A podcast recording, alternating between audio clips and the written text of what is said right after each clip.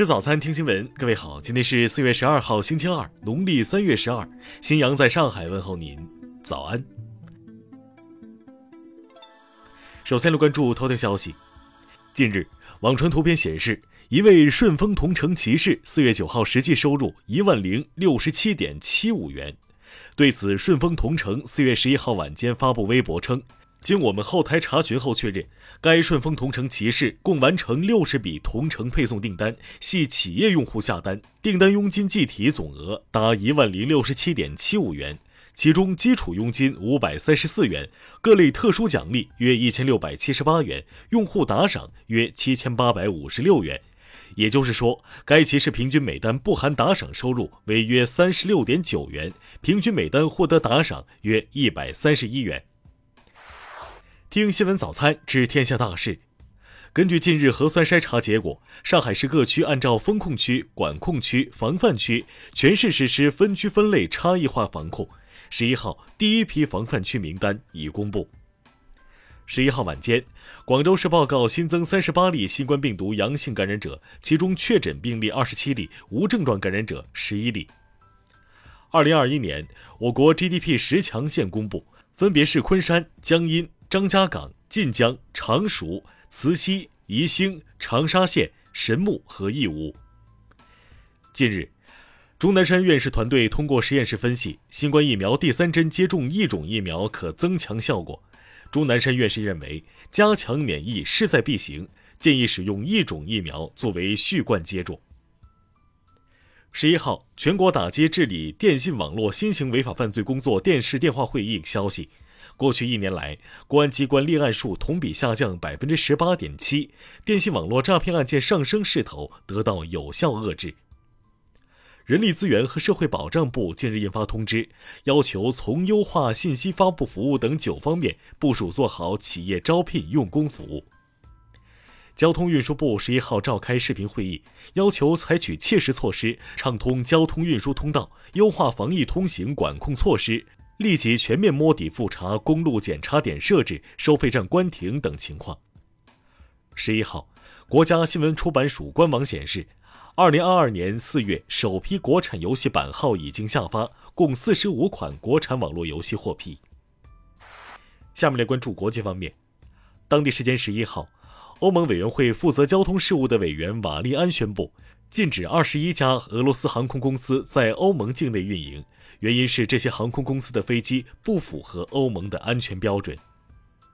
当地时间十一号，格鲁吉亚总理加里巴什维利表示，格鲁吉亚不打算建立反对俄罗斯的第二战线。世界银行四月十号在一份最新预测中称，俄乌冲突将严重影响两国经济，乌克兰 GDP 预计将萎缩百分之四十五点一，俄罗斯萎缩百分之十一点二。乌克兰最高拉达前议员伊利亚基瓦十一号称，发生在乌克兰基辅州布恰市的惨案是乌方用尸体进行的表演，直指乌军方策划布恰事件。据俄媒十一号报道，美国国防部开始扩大在亚洲的生物研究项目，正寻求将乌克兰生物实验室的研究转移到蒙古。当地时间十一号，巴基斯坦国民议会召开会议。将就新总理人选进行投票。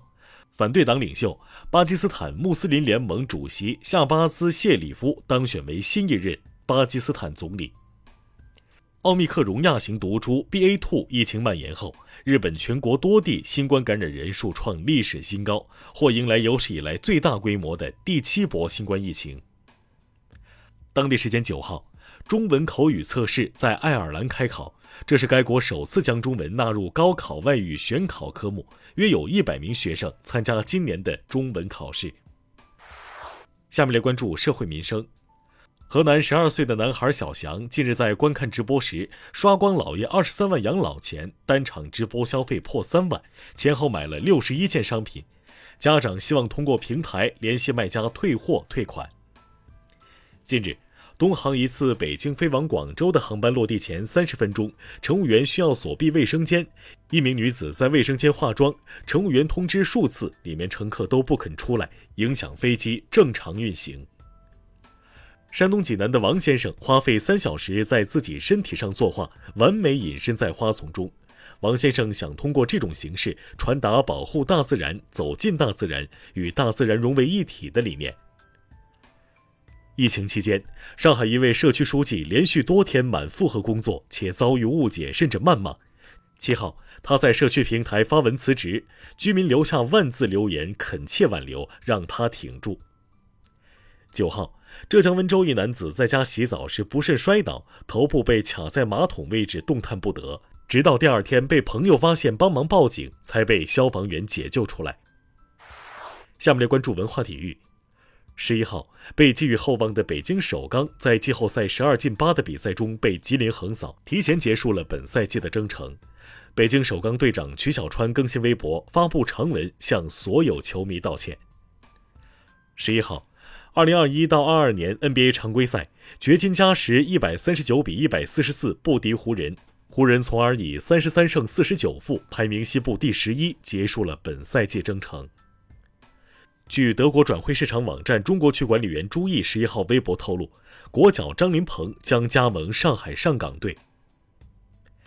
西甲第三十一轮，西班牙人主场一比零力克塞尔塔，替补出场的吴磊打入制胜球，这也是其留洋生涯打进的第十六粒进球。以上就是今天新闻早餐的全部内容。如果您觉得节目不错，请点击再看按钮。咱们明天不见不散。